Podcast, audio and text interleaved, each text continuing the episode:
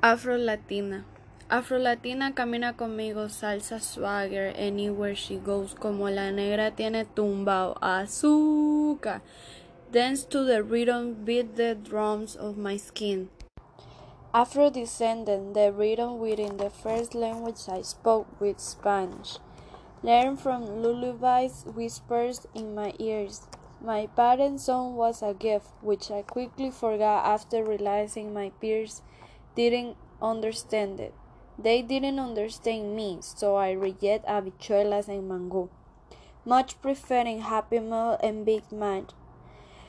Straightening my hair in imitation of Barbie, I was embarrassed by my mother's colorful skirts and my mother's hay-broken English, which I mm-hmm. cracked my pride when she spoke so shit. I would poke fun of her myself hoping to less the humiliation part to call myself American a citizen of this nation. I hate caramel color scheme. Curse God. I've been bored the color of cinnamon, how quickly we forgot where we come from. So remind me, remind me that I came from the Taínos of the Rio, the Aztec, the Mayan, los Incas, los españoles con los Vincas, buscando oro, y de Yoruba africanos que con sus manos vio la mundo nunca imaginado. I know I came from stolen gold, from cocoa, from sugar cane, the children of slave and slave of master, a beautiful tragic mixture of sancocho, of erased history, and my memory can seem to escape the thought of lost life in indigenous rape.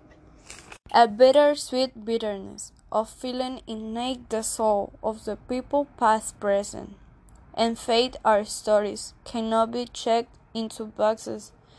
They are in the forgetting the documents, the passed down spoonful arroz con leches abuela's knees, the way our hips skip to the beat of cumbia, merengue y salsa.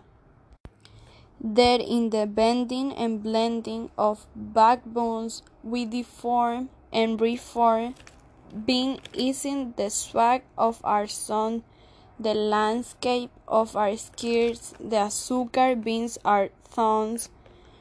We other on foreign children, we are not a cultural wedlock here to kinking for Spain, and through way for deadlocks. So our pause stands the cuento, the many tierras. Read our lifeline. Birder vintage, swine boom beans, and stars shine. We are every ocean cross north of navigates our waters. Our bodies has been bridges.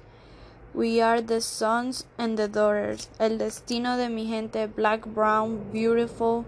Viviremos para siempre, afrolatinos hasta la muerte.